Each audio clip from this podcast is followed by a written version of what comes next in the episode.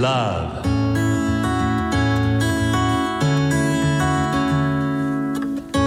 サウナをこよなく愛する私豊沢ひとみが素晴らしきサウナの世界をご紹介するコーナーラブサウナ。このコーナーではサウナの魅力豆知識そして各地のさまざまなサウナとその周辺のカルチャーまでゆるりとお届けします。今日はフィンランドのサウナテントご紹介します。フィンランドにはサボッタというバックパックやネイチャーストーブそしてサウナテントなどを展開しているブランドがあります。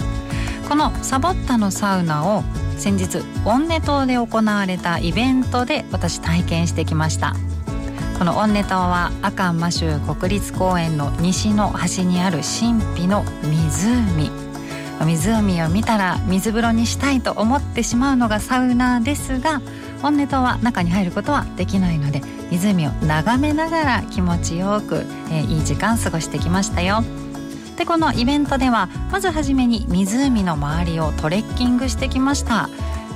アドバイザーの方と一緒にお散歩してきたのでここれはこうだよとか全部教えていただきながら、まあ、生えている木ですとか咲いている花そしてその周りに生息している鳥などのお話を聞きながら森の中を歩いて森林浴です。サウナの前はいつもお風呂に入って湯通ししていますが今回は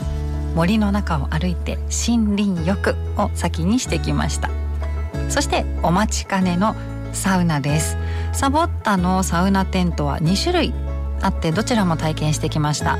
まず1つ目の大きい、えー、サウナが真ん中にポールのある丸い形で4人入れるヒーシ4という4人用のサウナ。そしてえー、通常のよくある四角いテントサウナ2人用2人が入れるヒーシ2というもの。2つとも体験してきました。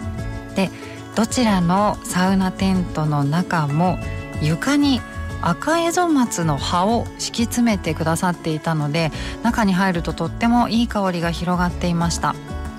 さらにここでロウリュをするとこの葉っぱの香りがまたこのサウナテントの中に広がって本当に森の中のサウナ森らしいサウナでしたね。えさらにこのフィンランドのサウナテントは特徴があります。通気性がいいんです。通常だとサウナテントは、まあ、中をテントの中を温めますからあまり通気性が良すぎると熱も逃げてしまうのでこう気密性の高く作られているものが多いんですがこのサボッタというブランドのサウナテントは風がよく通るようになってるんですね。でそれはどうしてかっていうとロウリュをした時に暑さがこもりすぎずに爽やかにサウナに入れるようにということでこのような、えー、仕組みになっているということでした。サウナの中ではその周りに、えー、落ちている笹の葉を束ねたものをロウリュに使わせてもらいました。笹の葉を束ねたものの上から水をかけて、え、ロウリュすると笹の葉のエキスも一緒にこうロウリュの蒸気の中に含まれるということでこれ初めての体験でしかとってもいい香りでしたよ。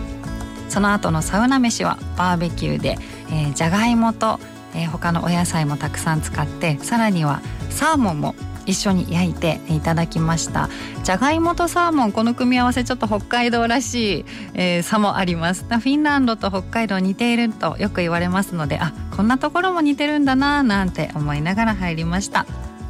ぜひ皆さんもサボッタのサウナテントでフィンランドらしさ感じてみてくださいね。